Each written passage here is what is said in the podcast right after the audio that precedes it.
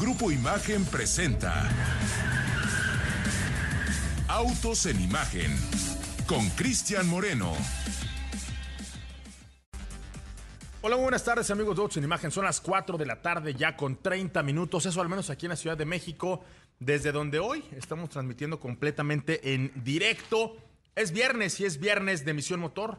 Vamos a hablar en un ratito más con el capitán Lalo Vargas de una pregunta que probablemente quienes viajamos mucho en alguna ocasión nos hicimos, a lo mejor los que de pronto ven muchas películas de ciencia ficción también tendrán por ahí sus propias teorías de la conspiración. ¿Qué pasa si un piloto fallece en pleno vuelo? Un pasajero rápido entra al kitty. Eso es muy Hollywood y no, no pasa. Eso no va a pasar. Eh, tampoco te van a hablar por teléfono y te van a dar instrucciones de cómo aterrizar el avión. Tampoco va a tomar alguien el control vía remota. Tampoco va a llegar un avión casa y te va este, a guiar ¿no? hacia el aeropuerto más cercano. No, vamos a platicar con alguien que sabe de esto. Y esto a propósito, digo, la coyuntura del lamentable fallecimiento de un piloto justo hace unos días en pleno vuelo. Y esto nos da el marco y el contexto para platicar de ello. También vamos a hablar acerca de la presentación de el histórico, el mítico Mustang GTD, el Pony Car de Ford más, más poderoso, más potente de la historia. 800 caballos de fuerza y esto obviamente porque lo que hizo Ford fue sacar los huesos, el esqueleto, las tripas, el músculo y sobre todo el corazón del Mustang con el que va a competir allá en Le en Le Mans y lo puso en un vehículo de calle. Vamos a hablar de eso en un ratito, pero antes presentamos al equipo completo porque es viernes y estamos todos de buenas. Mi querido Ricardo Eduardo Portilla, ¿cómo estás? Buena tarde. ¿Qué pasa, mi querido Cris? Muy buenas tardes. Y bueno, más adelante les voy a estar platicando porque, pues desgraciadamente va a haber cierres intermitentes en la carretera eh, hacia Cuernavaca, tanto de ida como de... Dame una bofetada. ¿No? O sea, ya lo sabía, lo único que vienes a hacer en este momento no, de es a poner el, dedo, el dedo en la llaga, echar chile en la herida. No quería dar esta noticia, Cris, porque de verdad que sí, pues no es nada... limón en la cortada. Nada grata y sobre todo, pues más aún que hay muchísima gente todavía de, de vacaciones que viene de regreso, que algunas... Alguna uh, gente todavía pues espera salir de fin de semana, pero sin embargo pues se van a estar ampliando estos Un amigo ahorita trabajos se va a una boda de Cuernavaca. Exacto. Que se vaya con paciencia, que no se ponga el traje todavía. Y la mala noticia que, bueno, pues es hasta el 12 de diciembre aproximadamente que tienen programado terminar estos trabajos de reparación. Quisiera, quisiera decirles que esto es algo fortuito, extraordinario, atípico y no habitual, pero no es así. Lo cierto es que las reparaciones que se hacen en este país, por desgracia, son de este tipo. Fíjate, están arreglando del kilómetro 24 al 32. En ambas direcciones. Y ya llevan un tiempo haciendo esto. Y lo que hoy dijeron es que van a tomarse lo que queda de agosto, más o menos la mitad, septiembre, octubre, noviembre y diciembre. Cinco meses. Y honestamente, mm, no son reparaciones que digas, oye, es que están echando un carril extra o poner un segundo piso. No, simplemente es que es una planeación ineficiente. Y eso, que no soy arquitecto, no hay que ser este, ingeniero civil para darse cuenta que lo hacen, la verdad es que con, con un eh, sistema que deja muchísimo que desear. Y ayer me reportaba el señor Fernando Bubet desde la carretera a Puebla, que en Puebla está pasando lo mismo. Y por favor, en este momento, convoco a la gente a que me comparta cuál es el dolor de ustedes, o sea, en qué carreteras se atoran, en dónde están pasando estas cosas. Quisiera decir que, ok, está bien, pero cuando menos, al terminar ya no va a haber baches. ¿Tú crees que así sea, amigo? No, creo que hasta es como los gremlins que le echan agua y se reproducen. Y fíjate, justamente lo que mencionas, pues ya mucha gente que justamente vive en Cuernavaca, trabaja en la Ciudad de México, pues ya expresó su molestia porque pues prácticamente dicen lo mismo, es que no eh, son horas las que nos tienen detenidos, las que estamos haciendo al, al trayecto, y sin embargo pues no se están viendo los resultados, sigue la carretera en mal estado, llueve y se reblandece la carpeta asfáltica. Entonces, vamos, pues sí es, sí es lamentable. No, no es lamentable, es eh, el reflejo de una, al menos en temas de carreteras, una administración deficiente. Por ahí Salvador, un, un, personaje que siempre nos comparte su punto de vista en Twitter y al cual le agradezco mucho, me decía, es que es falta de planeación, falta de visión. En los años 60 tendríamos que haber proyectado caminos de cinco carriles, de seis carriles. Muy probablemente sí. Pero hoy, en pleno 2023, no ha pasado nada distinto a lo que había venido ocurriendo durante todos los años en los que no hubo un proyecto, en los que no hubo una visión de largo plazo. Estamos igual. Y no hay quien llegue a la administración de los caminos y los puentes en este país que haga algo distinto. Pan con lo mismo, la misma corrupción, la misma deficiente operación. Eh, y el que está afectado al final del día, pues es el usuario de las carreteras. Me encantaría decir, solo somos los turistas, solo somos los que venimos a trabajar. No, son los transportistas, son las mercancías. Y este es un país de carreteras. No es un país de trenes, no es un país de barcos, no es un país de aviones, es un país de carreteras y todo lo que circula por nuestras carreteras vive todos los días estos eh, deficientes sistemas de reparación, de construcción y de mantenimiento en los caminos de este país. Bueno, la señora Abarca que se hizo hace dos días, cinco, horas, cinco horas, cinco horas de, Cuernavaca a la ciudad de Cuernavaca al, al Auditorio Nacional. Saludos a mi señora madre que, pues por eso dice que no viene a, a la Ciudad de México. Cinco horas. Sí, es demencial. Lo bueno es que traía actitud, traía ganas de estar bien, traía ganas de ir a ver a Napoleón. No, bueno, yo cuando fui a Santa Fe, que me hice dos horas, llevaba la mejor actitud y acabé engorilado. Eh, pero tú no ibas a ver a Napoleón, amigo. Ella sí. Bueno. Iba a un concierto. Saludos hasta la, la ciudad de Cuernavaca. Ahora vámonos con más información, porque ahí va una buena, para que no crean que no su imagen solamente les destruye su viernes. Van a ponerle un poquito más de incentivo al tema de los combustibles. Es marginal, son algunos centavos, pero lo que ha decidido la Secretaría, la Secretaría de Hacienda es bajar el apoyo que le estaban dando al combustible eh, que más utilizan los transportes, que es el diésel, y subírselo un poquito más a las gasolinas, Ricardo. Así es, pues es una noticia a medias, Cris, porque justamente, sí, en efecto, van a estar incrementando el eh, apoyo del estímulo hacia el impuesto especial sobre producción y servicios a la gasolina regular, aproximadamente 30 centavos por litro. Sin embargo, para el diésel lo van a estar eh, bajando en aproximadamente 40 centavos por litro. Así que bueno, baja el apoyo para el diésel, pero pues sube ligeramente para la gasolina regular. Oye, hablando de, mamá, eh, me va a recordar también este Ella tiene un coche de diésel, entonces cada que le dices esto. Me va a odiar va a odiar. Pero bueno, amigo. Oye, vamos a platicar de este Ford Mustang GTD que llegará a los pisos de venta en una edición limitada. Están presentándolo en un contexto muy particular que es el de la semana de el Car Week de Pebble Beach, este fascinante eh, escenario en donde los autos más deseados del planeta, pudiera decirlo así, ahí se reúnen. Y precisamente, mi querido Pablo Alberto Monroy Castillo, los datos son escalofriantes. Y digo que no hay actualmente un muscle car que recupere tanto de lo que lo ha caracterizado en la historia y que hoy lo reinterprete con toda la tecnología, tal y como lo hace este vehículo de alrededor de 800 caballos de fuerza, pero los 800 caballos son lo de menos. Es auténticamente la reinterpretación de un vehículo que fue soñado, pensado, desarrollado para las pistas de carreras, para ir a poner en su lugar el próximo año a sus rivales allá en Le Mans, en las 24 horas de Le Mans, en este campeonato de resistencia, y que hoy, a partir de eso, van a hacer un coche de calle.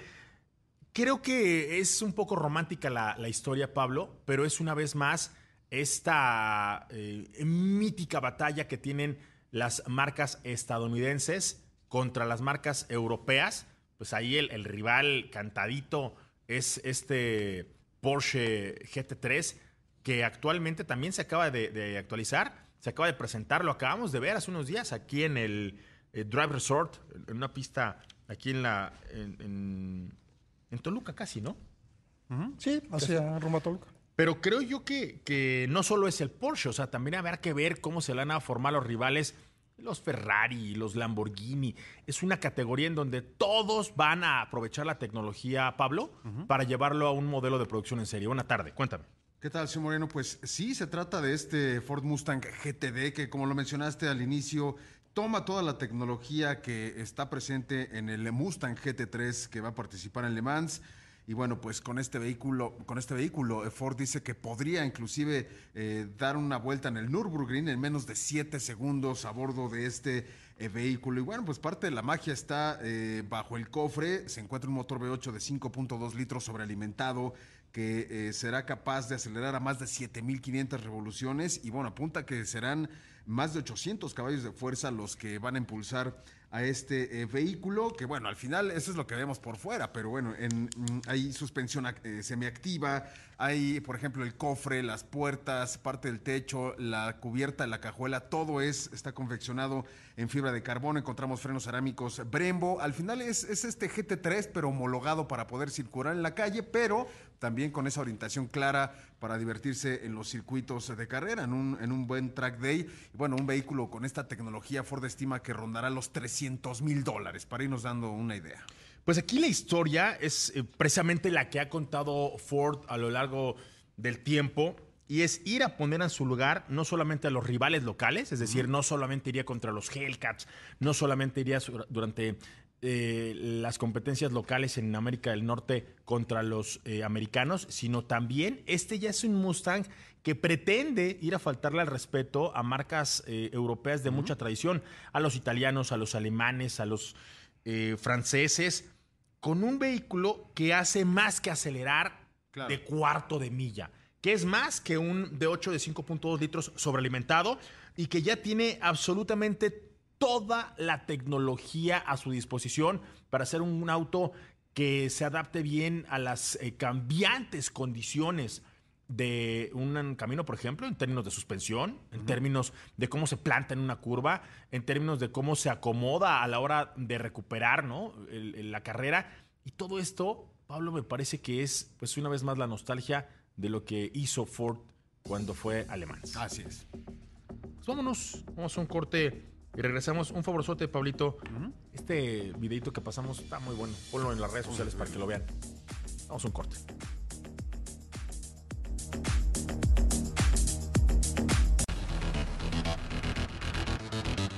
Son las 4 de la tarde con 47 minutos. Para todas las personas que nos estén viendo a través del canal 3.4 de televisión abierta, ya cambió aquí atrás la imagen. Ya no, ya no tenemos al pajarito Ahora tenemos a la X de esta red social. La espantosa X, como diría Chabelo. La espantosa X, amigo. No, no me encanta, ¿eh? No me encanta. Pero bueno, vamos a traer una, a una rockstar del ex, antes Twitter, el capitán Lalo Vargas, quien ya está del otro lado de. Ahora que ya no es de la línea, pues, del otro lado del Zoom, del otro lado de, la conexión. Ajá. Mi querido Capi, ¿cómo estás? Buena tarde. Bien, Cristian, Ricardo, Pablo, ¿cómo les va? Qué gusto saludarlos. Pues el gusto es absolutamente todo nuestro después de algunos días que no habíamos estado en contacto porque te estabas justo capacitando en simuladores. Hoy regresamos y regresamos a tambor batiente. Justo hay un, hay un tema. El piloto de la TAM, Iván Andaur, capitán supongo, debe ser el, responsable de, la tripulación y todo el vuelo, falleció eh, a principios de esta semana tras presentar problemas de salud. Él viajaba de Miami a Santiago de Chile y tuvo que aterrizar de emergencia en Panamá. Lamentablemente, pues murió, ¿no? Y yo leía en tus, en tus redes sociales, ahí en datos aeronáuticos, que justo, pues, tomabas el tema porque nos surge la pregunta, ¿qué pasa si no hubiera aterrizado? ¿Qué pasa si se nos hubiera, lamentablemente, eh, fallecido en el, en el aire, capitán? Claro, sí. Mira que es una pregunta muy recurrente. La gente eh, que de repente me contacten en las redes sociales, tienen mucho pues mucho miedo, ¿no? Quizá a veces este, cierta inquietud de cómo funcionan las cosas. Claro. Y creo que es un buen espacio para, para platicarlas. Mira, en cabina usualmente van dos, dos pilotos, en algunos vuelos un poco más largos van tres o incluso cuatro pilotos, esto por el tema de las jornadas, que después podemos platicar, pero en una cabina normal que vayan dos, dos pilotos o tres pilotos, en este caso eh, se le denomina piloto volando y piloto monitoreando. Eh, ¿Qué es lo que se hace? Uno va volando y el otro va en comunicaciones y eh, siguiendo las instrucciones que le va dando el piloto monitoreando, ¿no? El, perdón, el piloto volando.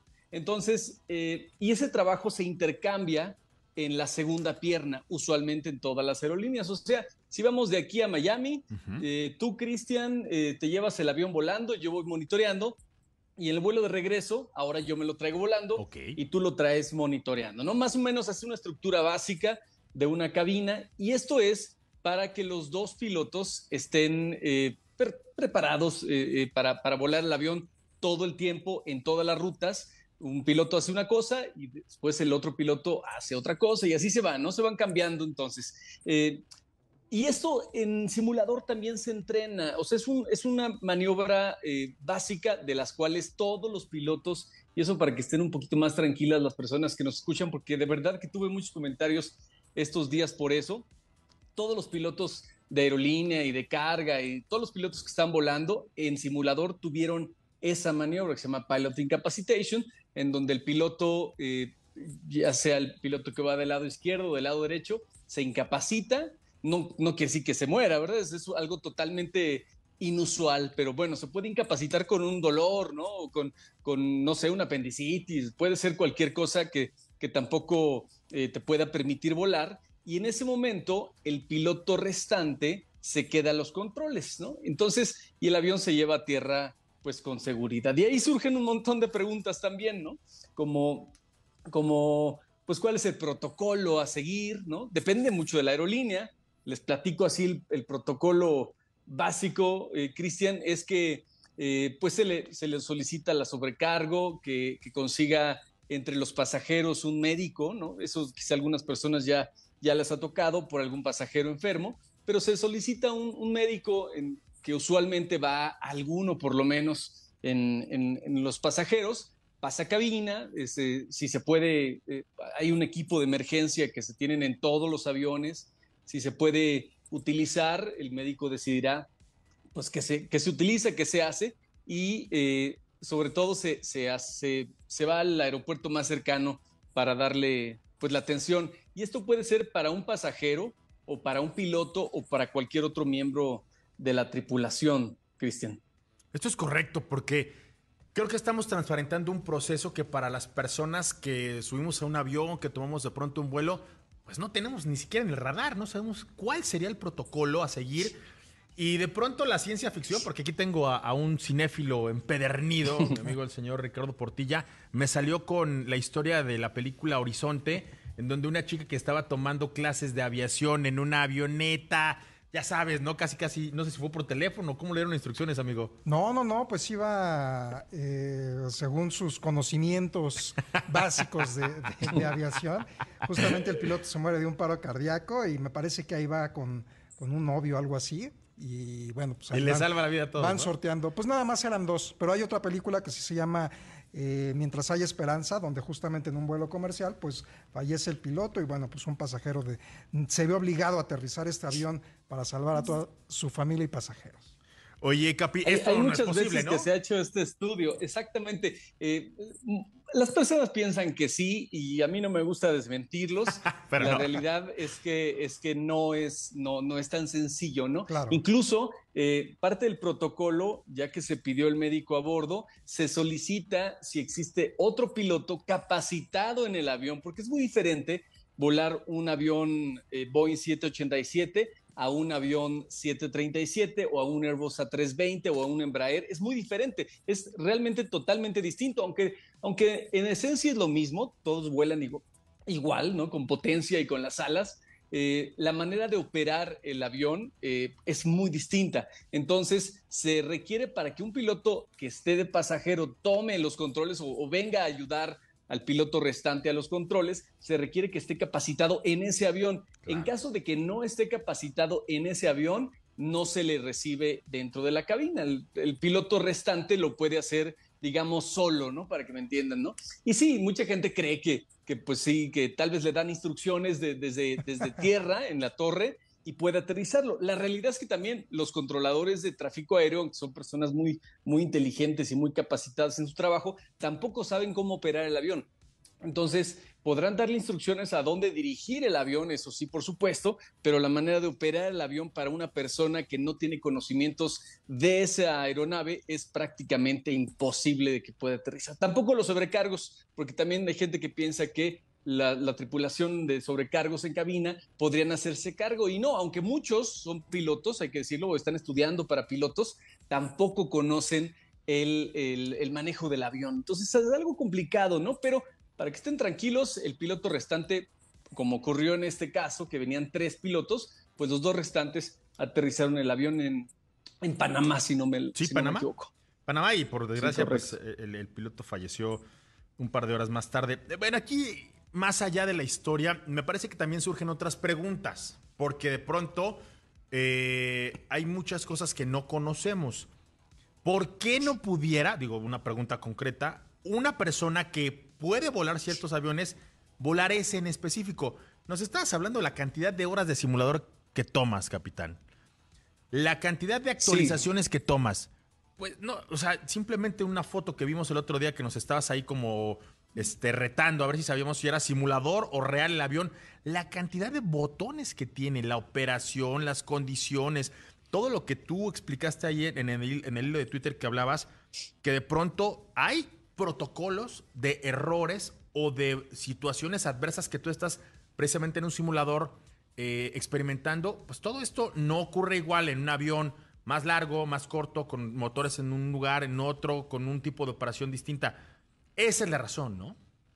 Exactamente, esa es la razón. Eh, la manera de programar. Ahorita los aviones son muy, eh, ¿cómo podemos decirlo? Muy automatizados, ¿no? por decirlo de una manera. Muy automatizados, son muy seguros por lo mismo, pero la manera de programar los aviones eh, no es la misma para todo. En este caso, la, la, computadora del avión, para que nos entendamos, es muy distinta entre un modelo y otro modelo. Aunque se tengan nociones, algo podrá hacerse, quizá, ¿no? Ya en una emergencia donde ya no hay ningún piloto, bueno, pues ahora sí que pues vamos a intentarlo, podría ser, eh, pero en, en, dado caso que quede uno, pues no, no se recomienda, porque la manera de operar el mismo avión es distinto. Y sí, se tardan muchas horas, eh, se, requiere un entrenamiento eh, bastante complejo para cada modelo de avión, para que una persona pueda, pueda, para que un piloto ya, ya un piloto formado pueda aprender a volar ese avión en específico. Son muy diferentes los aviones que nosotros vemos en los aeropuertos uno a otro, aunque todos son del mismo modelo. Supongamos que tú, Cristian, vuelas el A320 y tú, Ricardo, vuelas el 737. Pero si se cambian de avión de un día a otro, uno no puede volar uno y el otro no puede volar el otro. Así de simple para que nos entendamos, ¿no? Y los dos pilotos. Claro. Capi, vamos a un corte y regresamos para terminar el tema, ¿te parece? Perfecto. Vamos a un corte y regresamos. Estás en Autos en Imagen.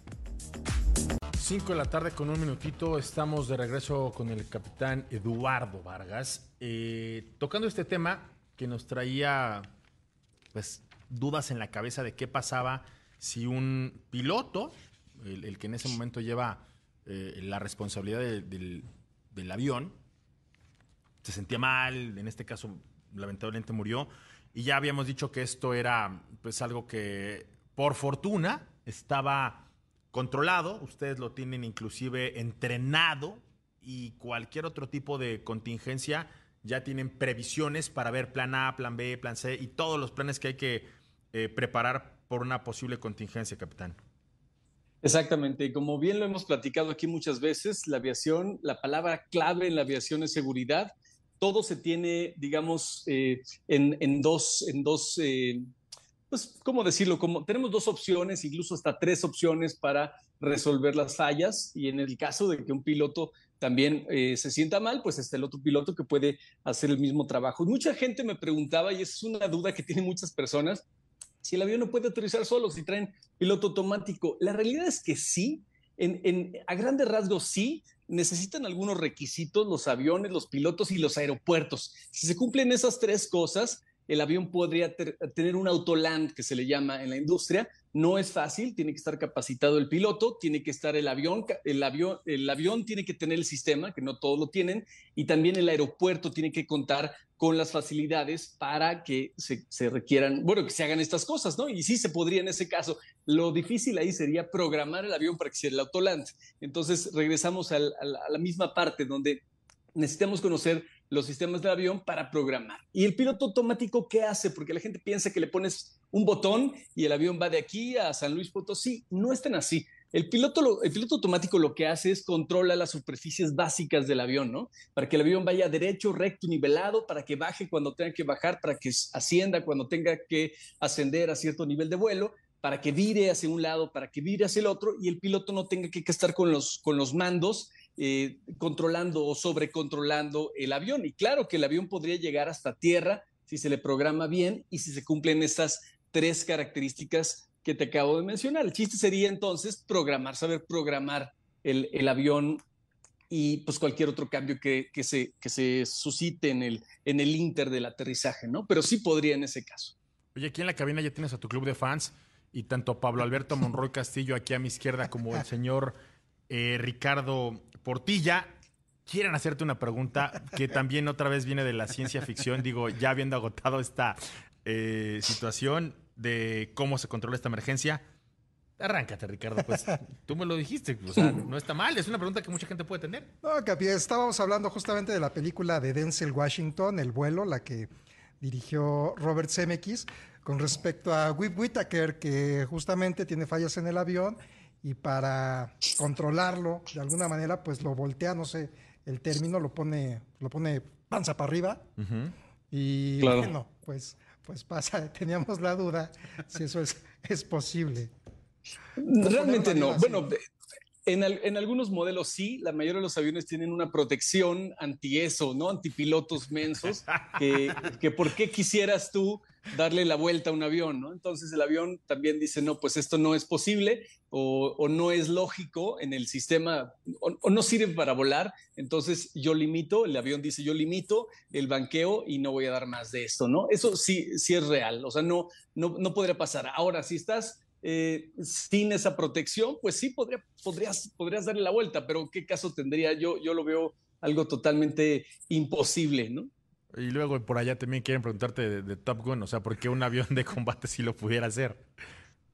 Bueno, los aviones de combate tienen eh, muy distinta la manera de volar que un avión que un avión normal y un día podemos, si quieres, platicar acerca de, la, de la fórmula de cómo vuela un avión, pero un avión de combate eh, no vuela más con potencia que con la propia aerodinámica de, las alas, ¿no? Pero, pero sí, también, también tiene, obviamente, aerodinámica muy importante, pero es mucho más la potencia y un avión militar, o en este caso un avión de combate, sí puede dar giros y todo lo que quieras. Un avión, un avión pues con personas, un avión comercial, pues aunque podría tal vez llegar a serlo, eh, sería algo catastrófico, por decirlo de esa manera.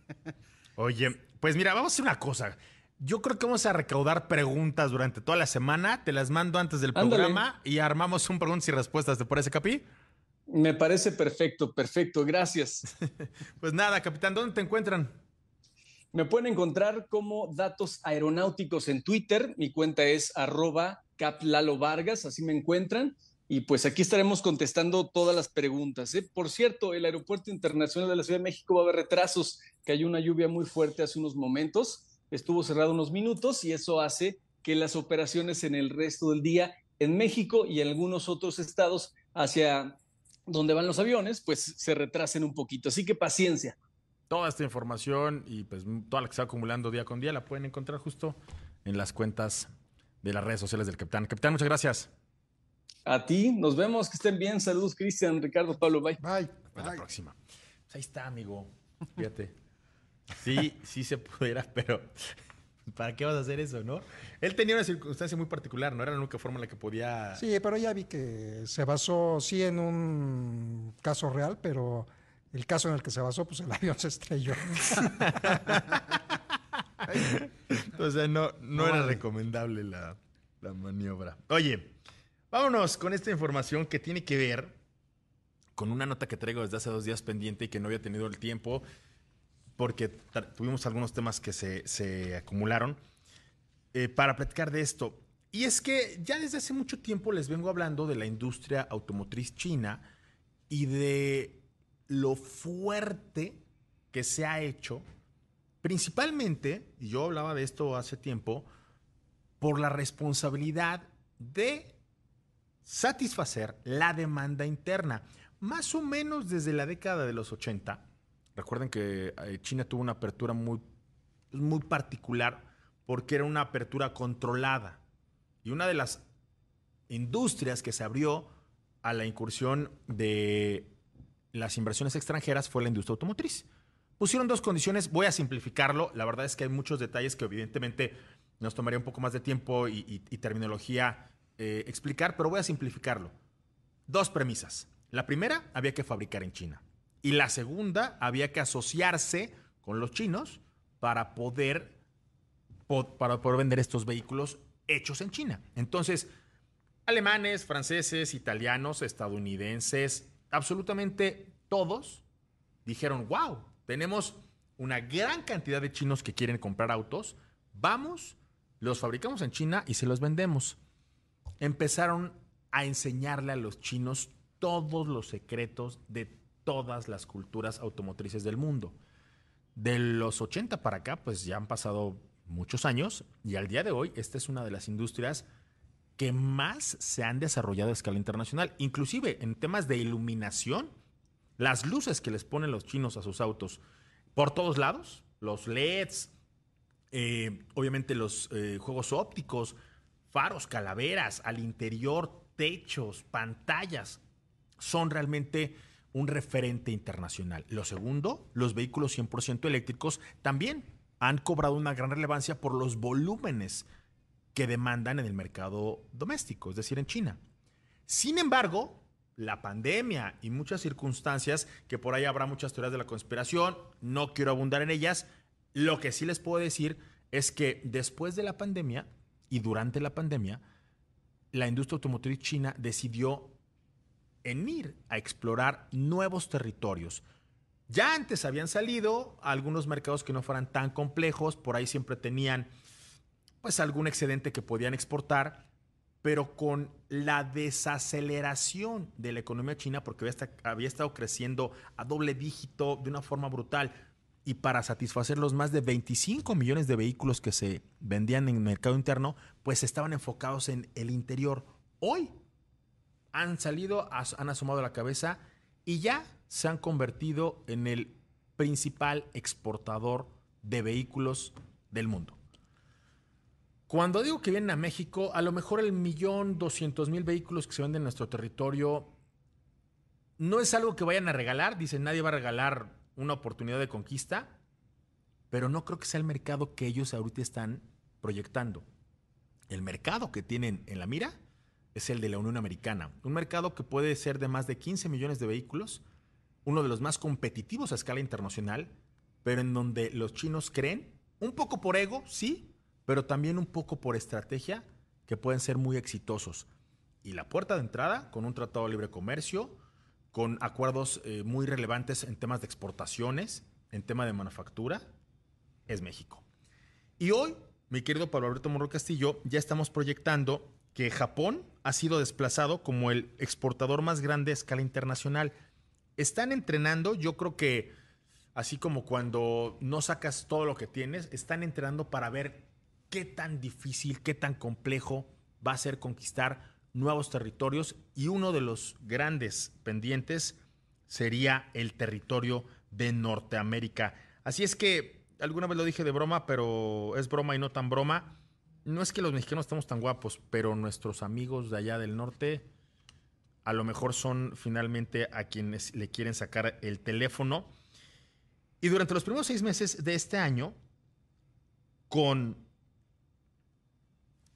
aquí tengo el dato, 2.34 millones de vehículos, un incremento del 77% con respecto al año anterior. Hoy, la Asociación China de Fabricantes de Automóviles se jacta de ser el territorio que más vehículos ha mandado al extranjero. Ojo, ¿quién fue el desplazado? Japón, con 2.2 millones de exportaciones. Esto durante los seis primeros meses del 2023. Aquí lo más relevante es por dónde están pasando, a dónde están mandando vehículos.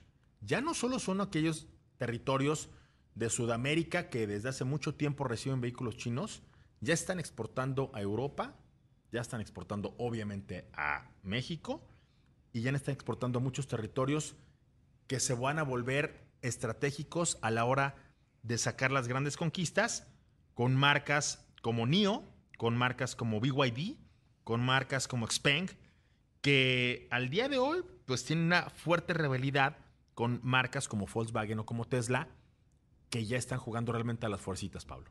Y otro dato interesante de esta, de esta información es que los principales impulsores del crecimiento de las exportaciones chinas evidentemente son los coches eléctricos y los híbridos enchufables, pero la mayoría de ellos no los exportan eh, fabricantes chinos, sino a fabricantes extranjeros que se han llevado justamente a China la producción, como Volkswagen y como Tesla, y esos grandes volúmenes, pues obviamente se van eh, cuantificando. Eso también es un gran, gran aporte. Ojo, ojo, ojo. Y hablando, ya para irnos un corte de con quién se están aliando, Paramount New Materials, una empresa china, acaba de ponerle 200 millones de dólares a México para construir una planta en donde funden aluminio y manufacturan otros componentes útiles para la fabricación de vehículos. Ellos van a estar generando eh, aquí en nuestro territorio más de 1.200 empleos, Pablo. Ya es una cantidad relevante cuando hablamos de una planta de manufactura con estos tamaños, con estas dimensiones. Y una vez más, pues la estrategia me parece que la tienen perfectamente clara y saben qué territorio quieren conquistar, Pablo. Sí, y este, este complejo pues, va a iniciar operaciones en su primera fase en diciembre del 2024 con dos plantas, la de fundición y la de extrusión, para procesar aluminio y obviamente eh, eh, orientado a la fabricación, sobre todo de chasis para la industria automotriz. Pues bueno, ahí está, ahí está el arribo del gigante asiático a nuestro territorio. Vamos a un corte y regresamos. Estás en Autos en Imagen. 5 de la tarde con 18 minutos. Tenemos preguntas, mi querido Ricardo Eduardo Portilla. Así es, Cris. Silvia Sánchez te pregunta tu opinión acerca del nuevo Aveo 2024. Fíjate que es un coche que además de que lo fuimos a ver a su presentación, ya tuve la oportunidad de manejarlo a diferencia de lo que ocurría en el pasado, es un auto que llega ya con los dos tipos de carrocería que han sido históricos en ese segmento, tanto el sedán como el hatchback. Arranca en 253.400 pesos. ¿Qué le pasó al Aveo? Era un coche muy básico, era un auto que cumplía con la responsabilidad de llevar y traer gente, pero que le faltaba un poco de gracia, le faltaba un poco de encanto, le faltaba un poco de personalidad hacía muy bien su función, cumplía muy bien con su responsabilidad de llevar y traer gente, pero ahora creo que le pusieron un poquito más de onda. Eh, bajo el cofre vive un motor 1.5 litros de 107 caballos de fuerza. Es muy útil para el tema del consumo de combustible. Ahora tiene una pantalla de 4.2 pulgadas. Tiene dos bolsas de aire. Me encantaría que tuviera un poquito más. Lo cierto es que tiene dos. Y esa es la, la premisa. La relación costo-beneficio es buena. Se maneja bien y lo que más me gustó, Pablo, ¿tú también manejaste ese que estuvo aquí en la reacción? Sí, un hatchback con este, este paquete como deportivo. Eso, que tienes la opción de personalizarlo y que además es un vehículo que te permite sentirte muy seguro. O sea, es de estos autos que se sienten sólidos, que se sienten fuertes y que en gran parte ha sido la premisa de este tipo de vehículos utilitarios de, de Chevrolet y que ahora incorporan un poquito más de temas de personalización. Se volvió más juvenil el coche, como que se le quitaron algunos años de encima, como cuando vas al peluquero y, te, te, pulen. Justo eso es lo que le ocurrió a este vehículo, que además juega en las categorías pues, de vehículos de batalla, ¿no? De vehículos de servicio. Hay dos, cuatro, cinco versiones y, como lo decía hace un ratito, distintas categorías dependiendo si quieres el, hatchback o si estás buscando un sedán. Lo recomiendo. Y fíjate que estoy justo ahorita probando porque mucha gente que de pronto me ha escrito, oye Cristian, oye, puro Lamborghini, puro Porsche. No, estoy probando el Gran i10, que también por ahí anda en esta categoría de ser de estos vehículos asequibles y que te dan eh, pues una gran movilidad, porque no solo es el, el hecho de moverte de un lugar a otro, sino que ya traen con muchas asistencias, con temas de seguridad, con temas de infoentretenimiento, con temas de confort, que creo yo que cada vez más ya no estamos en la era en donde, ay, es que no trae ni siquiera bolsas de aire, no trae ABS. Ya en nuestro país ese tema es cada vez más competitivo, Ricardo. Sí, justamente ayer decías algo muy cierto, Chris, respecto a los vehículos más accesibles, ent- entendiendo lo accesible no por el tema del precio, sino justamente qué tan funcional y sobre todo seguro puede ser para las personas. Que te resuelve el tema, no que te meta en un problema que no tienes, ¿no?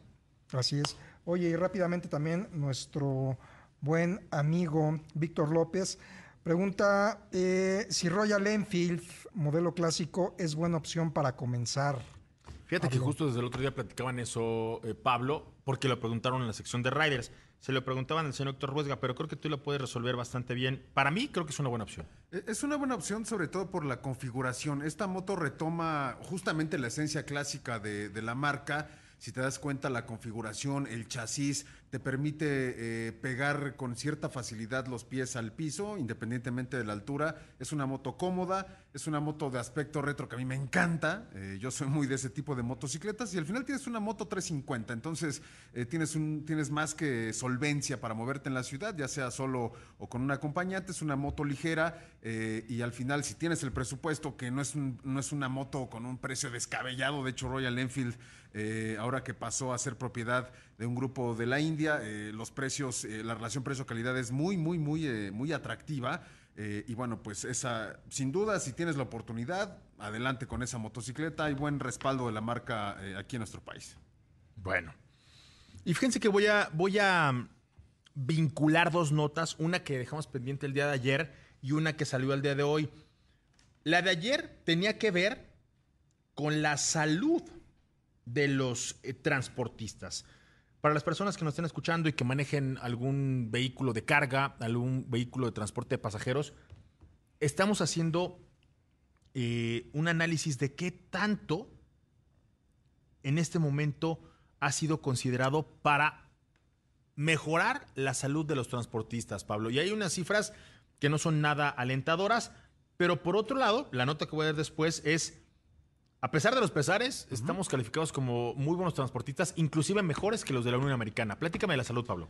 Bueno, pues de entrada, en este marco del Congreso Nacional de Seguridad Vial de la Asociación Nacional de Transporte Privado, pues se dio a conocer que la salud de los operadores de unidades de carga en el país es precaria, ya que 20% tiene condiciones de alto riesgo como enfermedades crónico-degenerativas, adicciones a sustancias, obesidad mórbida, en fin, eh, lesiones e insuficiencias orgánicas. Esto se relaciona también con la seguridad vial, ya que las condiciones de salud de una persona influyen directamente en ello. Al menos 86% de los operadores tienen condiciones de salud precaria, es decir, que de 100 candidatos eh, solo es contratable el 30%. De ahí que esta, este, este evento, este congreso, pues eh, invite, ¿no? Llame a, a crear una nueva generación de operadores aquí en nuestro país, obviamente que puedan eh, estar capacitados, más allá de manejar, eh, sobre todo que la salud les permita cumplir con estas agendas de entrega, eh, de, cargar las mercancías y que también, eh,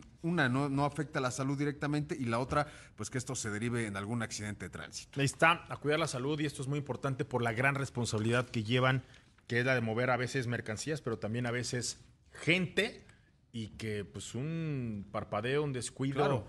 o una afección de la salud pues puede acabar en una tragedia, Pablo. Es correcto, Sumorén. Pues ahí está la propuesta. Y de ahí nos vamos justo al otro tema, y es que están calificando al transportista mexicano, lo cual quiero aprovechar para extender una felicitación, al transportista mexicano como uno más seguro, más hábil, no voy a decir que más guapo porque es lo de menos, que los de los Estados Unidos, o sea, la Unión Americana.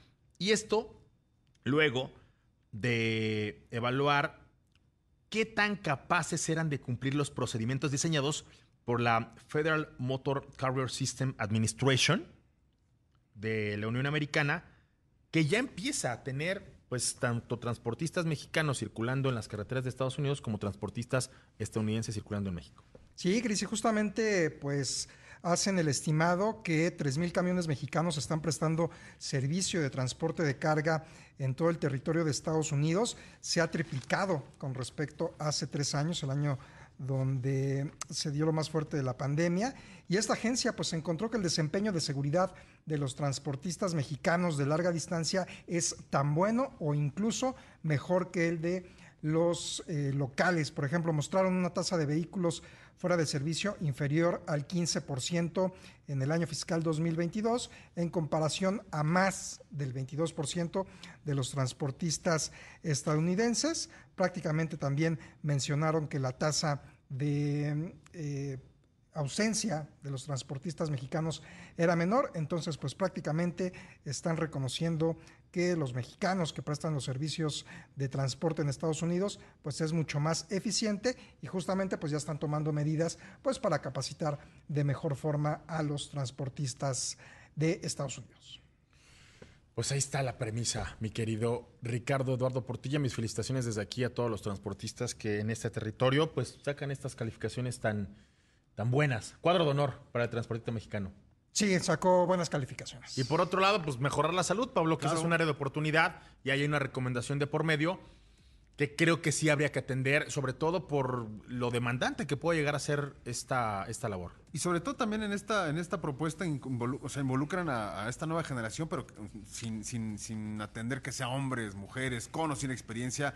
Aquí lo importante es la salud y obviamente eso se traducirá en un, en un, en un mejor servicio, ¿no? A la hora de- del reparto, pues, de, o sí, la distribución de mercancías en todo nuestro territorio. Absolutamente de acuerdo. Nos vamos, mi querido Ricardo. Vámonos, Cris, hasta mañana. Nos vemos, Gracias. Pablo. Señor Moreno, nos escuchamos el día de mañana y excelente fin de semana para todos. Gracias a la producción, gracias a Eric Ramírez Dávila, gracias a ustedes que estuvieron con nosotros. Mañana nos reencontramos aquí en punto de la una de la tarde. Invitados de honor, si quieren un Alfa Romeo híbrido, sintonícennos mañana en punto de la una de la tarde. Hasta entonces, y si usted se lo manejaron, en el volante y no en la pantalla del celular. La voz más saludable de México.